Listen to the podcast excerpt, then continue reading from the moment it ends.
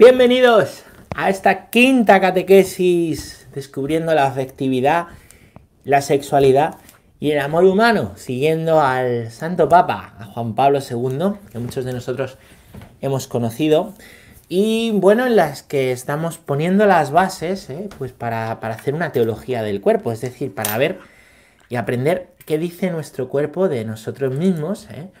Pues para una, vivencia ¿eh? buena, preciosa, que nos lleve al cielo de nuestra afectividad y de nuestra sexualidad, sea en el estado de vida que, pues que tengamos y al cual Dios nos, nos haya llamado, ¿vale?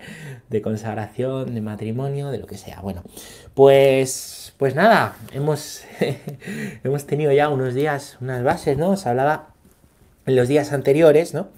De cómo eh, hay un momento en el que a Jesús le preguntan, ¿no? Le preguntan los maestros de la ley, los que saben de la ley, oye, que nosotros sabemos de la ley, no dice Moisés, ¿eh? No dice Moisés esto de que repudiará el hombre a su mujer, ¿eh? A ver qué dices. Y Jesús remite al principio, ¿vale? ¿Os acordáis? Esto lo repito muchas veces porque es importante. Jesús remite al principio y les dice, sí, pero en el principio no era así. ¿Qué tenemos en el principio? Bueno, pues tenemos en Génesis 1 y 2 dos relatos de la creación, dos veces, ¿vale? El primero es el del Eloísta, ¿vale? Porque se llama a Dios Elohim. El segundo es el Yavista, porque se le llama Yahvé. Y bueno, en esos relatos, el primero es más objetivo, el segundo más subjetivo. Hoy vamos a ver eso por qué, ¿vale? Pues se va diciendo, se va eh, eh, diciendo cuál es el plan originario de Dios. Y vemos que hay una inocencia, estado de inocencia original del hombre, un primer estado antes de la caída. ¿Mm? Fijaros, un primer estado antes de la caída donde pues, pues el hombre y la mujer, ¿vale? Hombre en sentido amplio, varón y mujer, ¿vale? Porque eso es importante también, ¿vale? Cuando la, el relato de Génesis dice hombre, le llama hombre eh, antes de diferenciar entre varón y mujer, ¿vale? En sentido eh, de la palabra hombre que aparece en, Génesis 2, ¿eh? ¿vale? Pues antes de que se hable de al varón, la primera vez que se le llama varón, fijaos qué bonito, es cuando se ha creado a la mujer. Es decir, el hecho de que se crea la mujer da sentido al varón, da un nuevo nombre al varón, que hasta entonces es hombre. Bueno, detalles bíblicos que están en la, en la escritura, ¿no? El caso es que hay un momento de caída, Génesis 3, ¿vale? Génesis 3, la historia del árbol, el árbol de la ciencia, del bien y del mal, la serpiente antigua que viene a engañar, viene a mentir, ¿vale? Pues para que, para que el hombre y la mujer, ¿no? Pues, pues coman, coman del árbol, sean como dioses. No le interesa que coman, lo que le interesa es que nieguen a Dios en su libertad, ¿vale? Y entonces viene un segundo estado, ¿vale? El estado de caída. El árbol, el árbol de la ciencia del bien y del mal, marca el paso de un estado a otro, ¿vale? Hay un estado de inocencia original y un estado de caída, así lo reconoce la, la teología, ¿vale? Estado de inocencia original y estado de caída. Cuando Jesús dice en el principio, ¿a qué se está refiriendo? Al estado de inocencia original. Nos está llamando a ese estado de inocencia original. Y no olvidemos estamos salvados en esperanza. Porque Cristo nos ha redimido. Ya después, ¿no? Ya justo después de la caída, hay una promesa de redención al hombre. Hay una promesa de redención. Y a lo largo de toda la escritura hay una promesa de redención. Dios hace una elección a un pueblo, el pueblo judío. Bueno, Abraham será el padre de todos los creyentes, ¿vale? De esa descendencia de Abraham se llegará pues a la esclavitud en Egipto.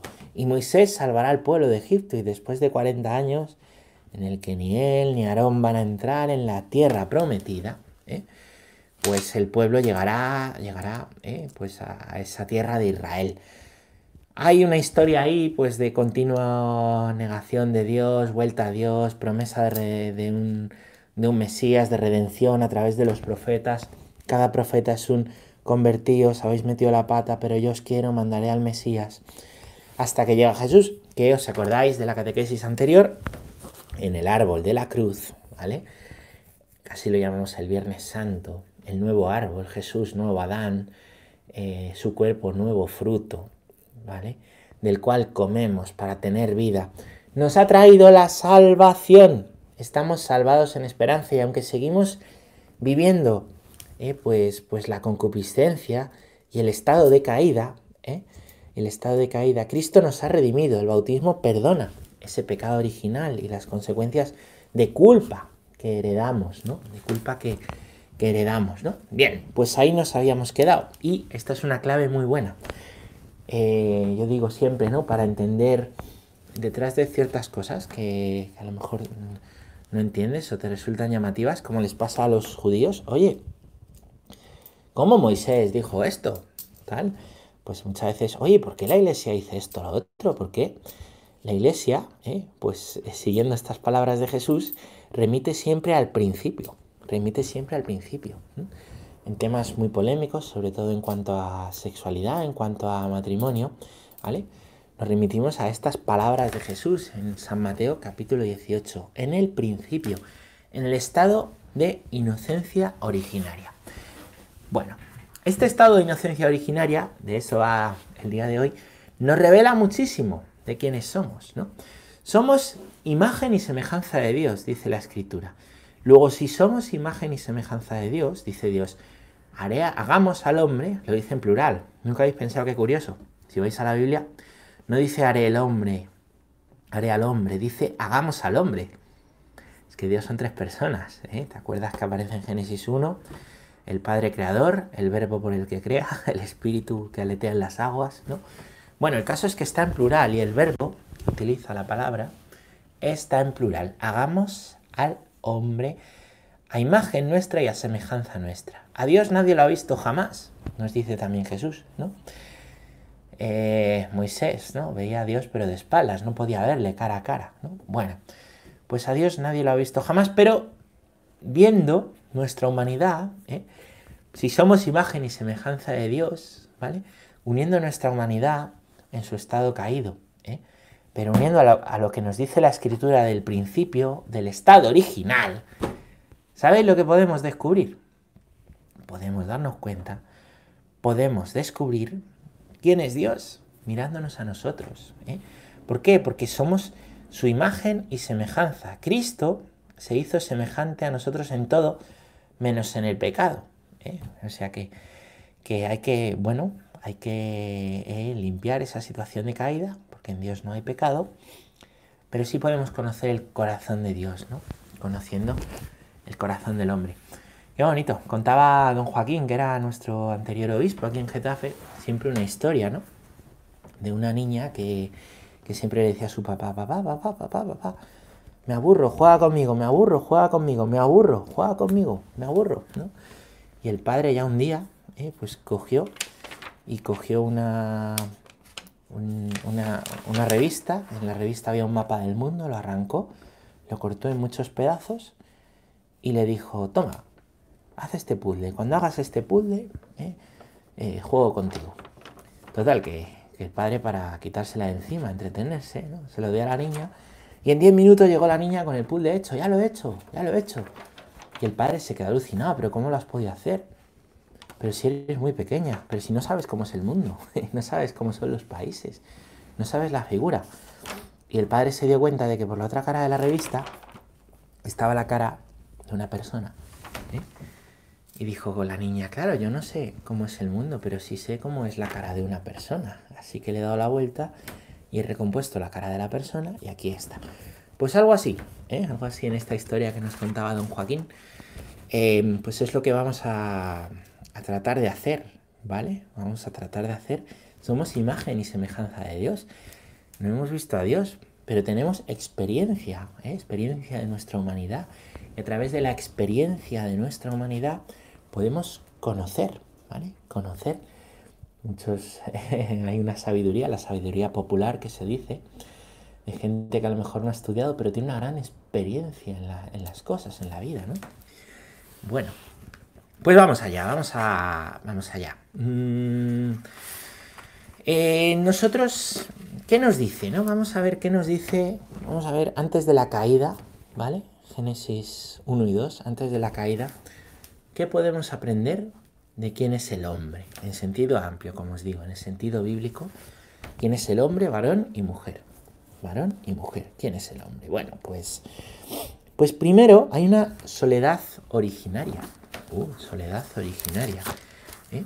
Es decir, al principio, como os he dicho, antes de haber varón y mujer, está el hombre. De ese hombre dormido, esa imagen preciosa, la escritura, se dice que de la costilla, del costado, igual que la iglesia nace del costado de Cristo, del costado de ese primer hombre nace la mujer. Y es entonces cuando está la mujer, obra maestra, obra culmen de la creación, cuando ese hombre recibe un nombre nuevo y se llama varón. ¿Vale? Varón. Bueno, pues dice Génesis 2, 18. Se dijo luego, ya ve Dios. Ya ve, porque estamos en el rato ya visto, ¿os acordáis? No es bueno que el hombre esté solo. Voy a hacerle una ayuda adecuada. No es bueno que el hombre esté solo. Es decir, hay una soledad originaria. ¿eh? Hay una soledad originaria.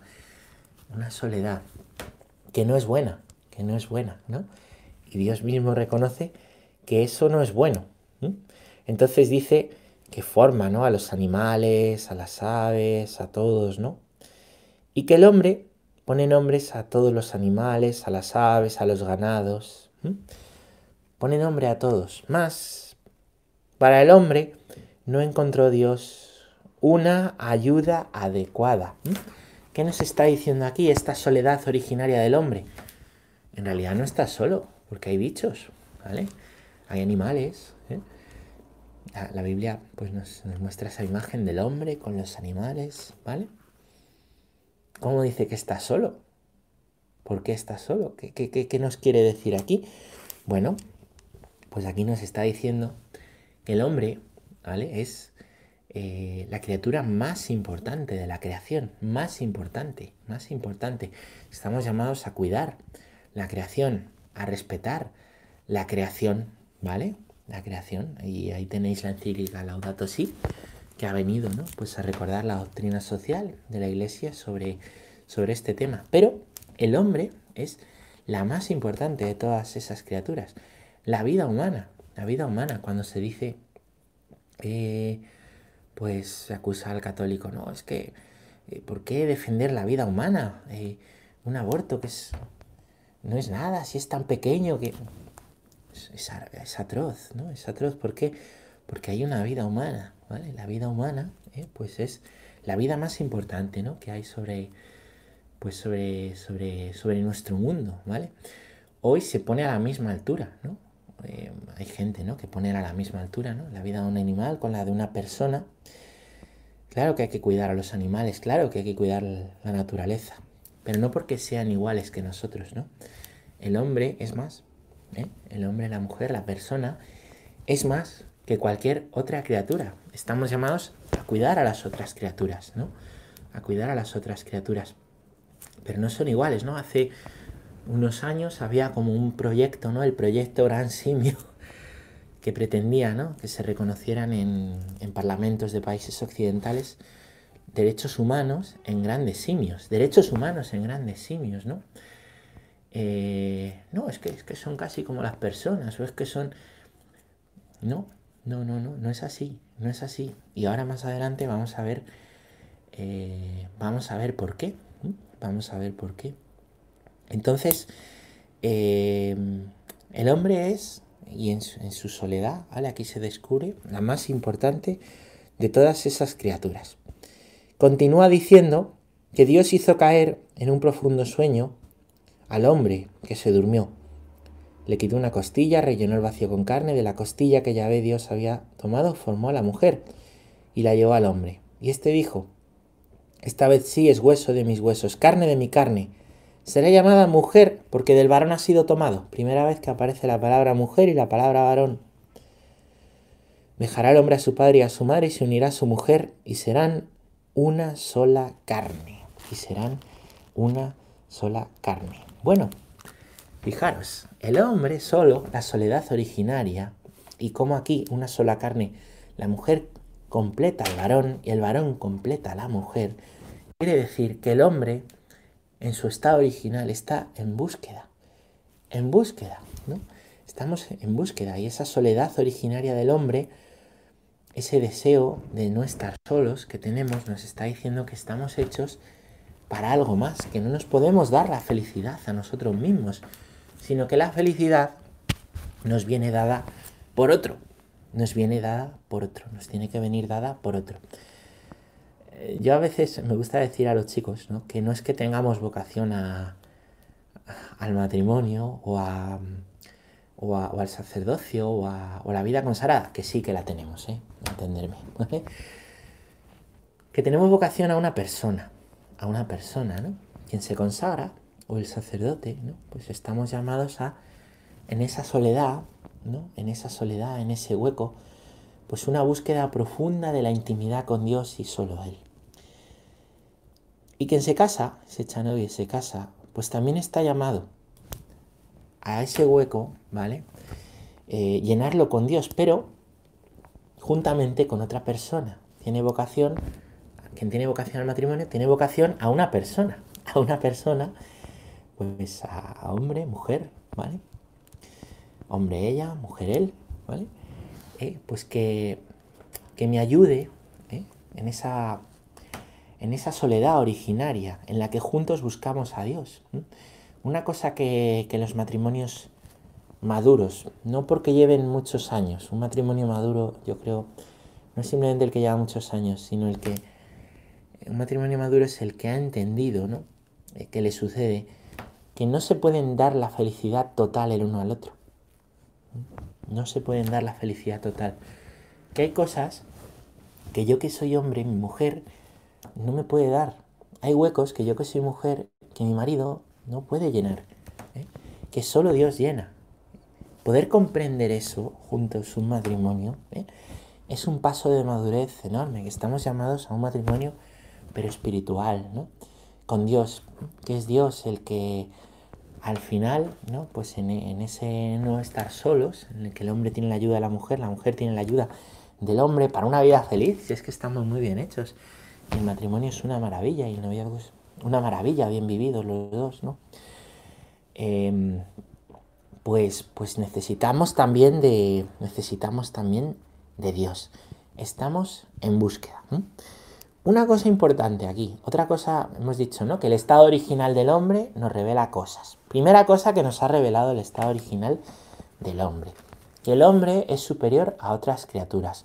Segunda cosa, que el hombre está en búsqueda. Esto vale para cualquier hombre, cualquier mujer del mundo. ¿eh? Fijaros, si esto está en, Génesis, esto vale, es una antropología del hombre. ¿Quién es el hombre? ¿Vale? mirándote a ti, puedes ver esto, ¿no? Mirándote a ti, puedes ver que, que, pues que desde luego eres eh, superior a los animales. Mirándote a ti, puedes también darte cuenta que estás en búsqueda. Tercera cosa, y esto es clave, y esto nos diferencia de los animales. La conciencia. Las personas tenemos conciencia. ¿Conciencia de qué? De existir. ¿Qué es la conciencia?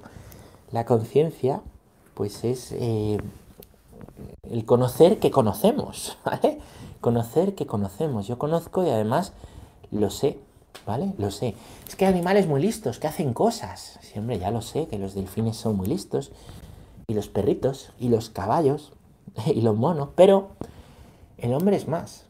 Porque el hombre conoce que conoce. ¿Mm? ¿Entendéis? Tiene conciencia de sí mismo.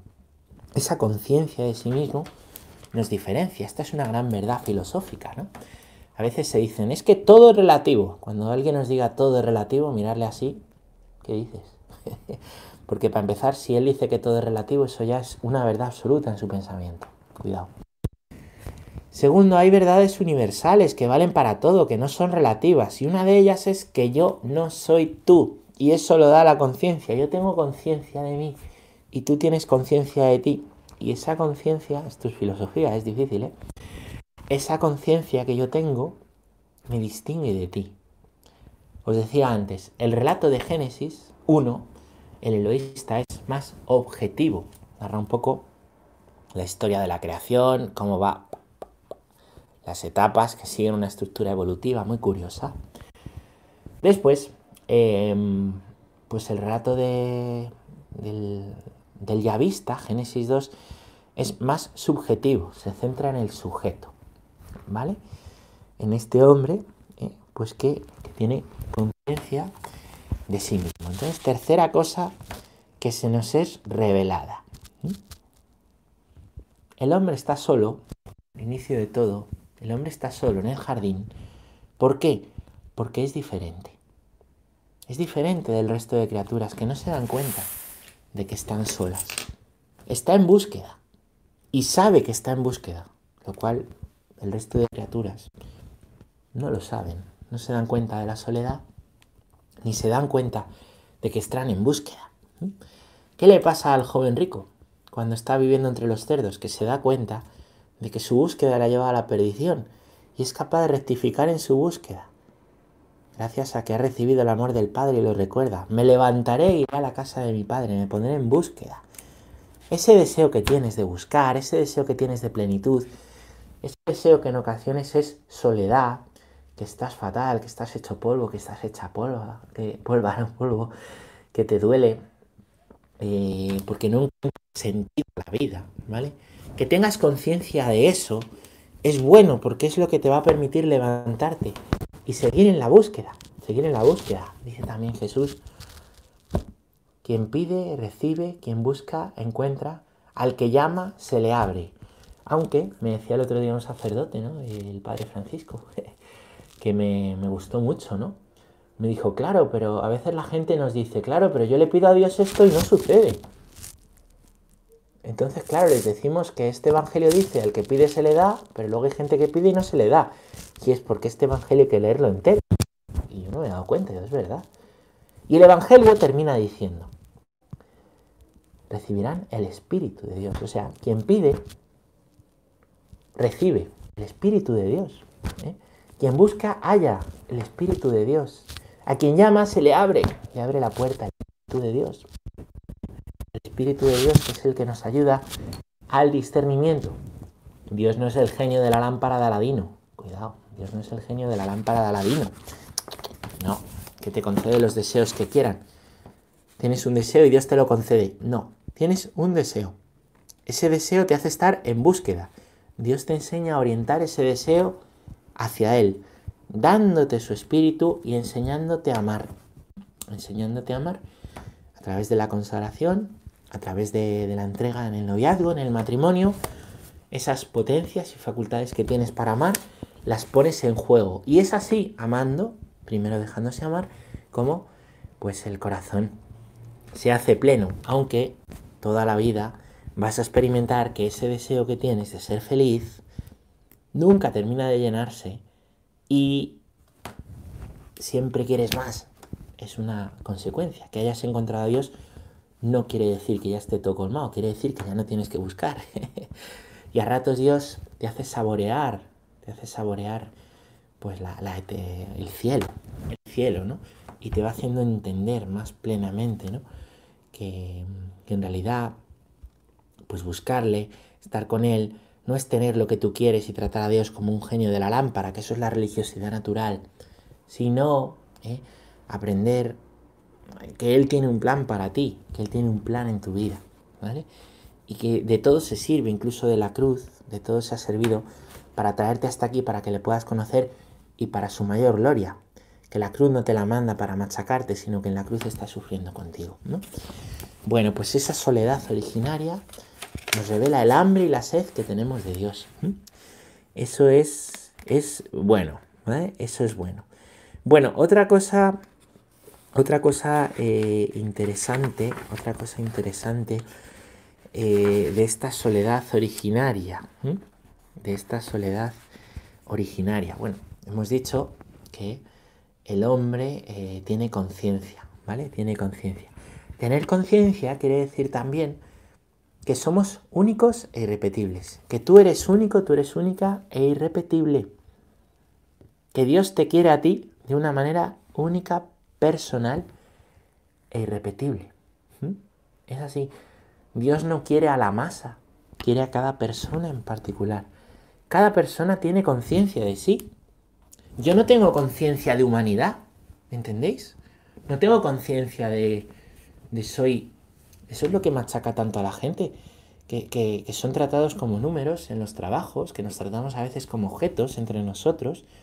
Y en realidad mi conciencia revela que yo soy único, especial, irrepetible. Claro, porque Dios te ha hecho así, con esa conciencia, para que tengas conciencia de que no hay nadie como tú, no hay otro como tú. que hace el mal? ¿Qué hace el mal? Pues, pues nos obliga, nos obliga, nos lleva a despersonalizarnos. ¿Entendéis ahora, por ejemplo, lo que os decía del aborto? ¿Eh? Es, es único y repetible cada vida. Nosotros no tenemos ningún derecho a quitarla. Lo que os decía de la eutanasia, no tenemos ningún derecho a, a quitarla. De despreciar al hermano, al que sufre, al, al, al que está solo, al que nadie quiere, al que... No tenemos ningún derecho, ¿no? hacer sentir al otro basura, porque Dios no hace basura, dice mi madre, siempre lo dice, Dios no hace basura.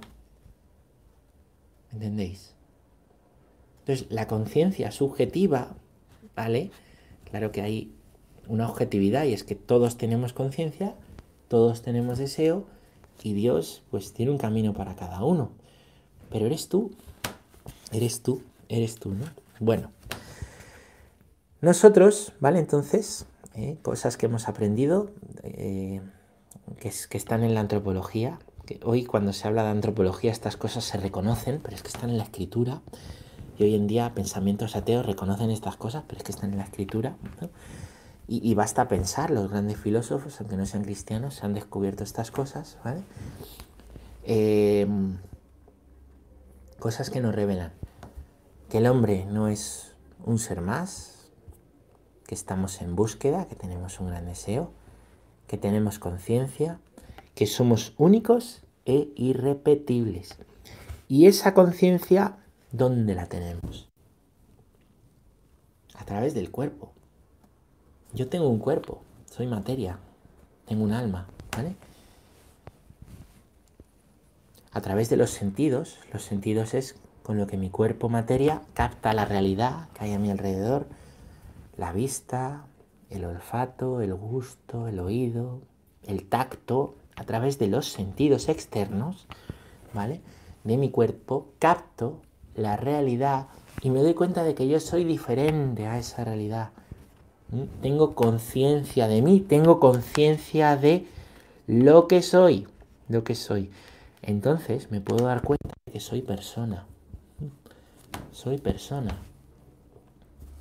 hay algo que me lleva más allá, que me hace distinto de los animales, que me hace estar en búsqueda, el alma, pero unida y yo no puedo separarla, no puedo separarla del cuerpo. No se pueden separar el cuerpo y el alma. ¿No? Como dice Ted Mosby, habrá un botón para que se apague el alma, para... No, no, de manera... Y esto está muy unido a la sexualidad y a la afectividad y al amor humano, ¿vale? el cuerpo y el alma son inseparables. Lo que hago con el cuerpo es inseparable del alma y al revés. No amamos solo con el alma, amamos con el alma y el cuerpo. El alma, ¿vale? Esa búsqueda que te hace darte cuenta de que tienes conciencia, ¿vale? En tu mismo cuerpo, pues ya nos está hablando de un modo de amar, de un modo de amar.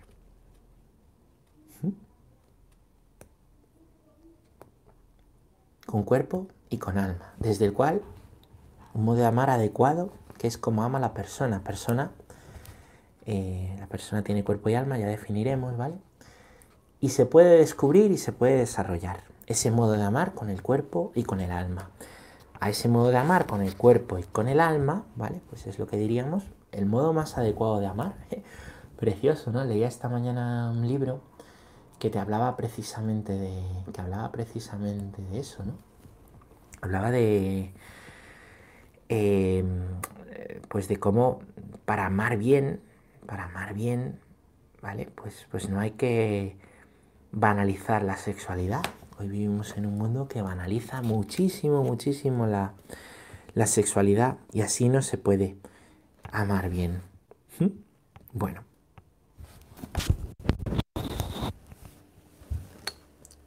No hagamos una idea del cristianismo donde lo que importa es el alma y no importa el cuerpo. Mucho cuidado con eso. no tengamos una idea banal, ¿no? Banal, platónica, de que es el cuerpo una cárcel, ¿no? Para el alma.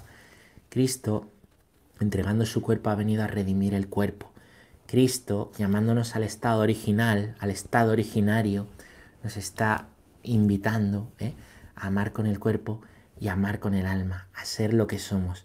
Y la conciencia que tenemos de desear, ¿no? y la conciencia de más y de mi alma, y la conciencia que tenemos de nuestra propia corporeidad, nos está ayudando a ver quiénes somos, ¿eh? quién es la persona. Si queremos aprender a amar y a amarnos, tenemos que darnos cuenta del valor infinito que lo que somos nos está revelando.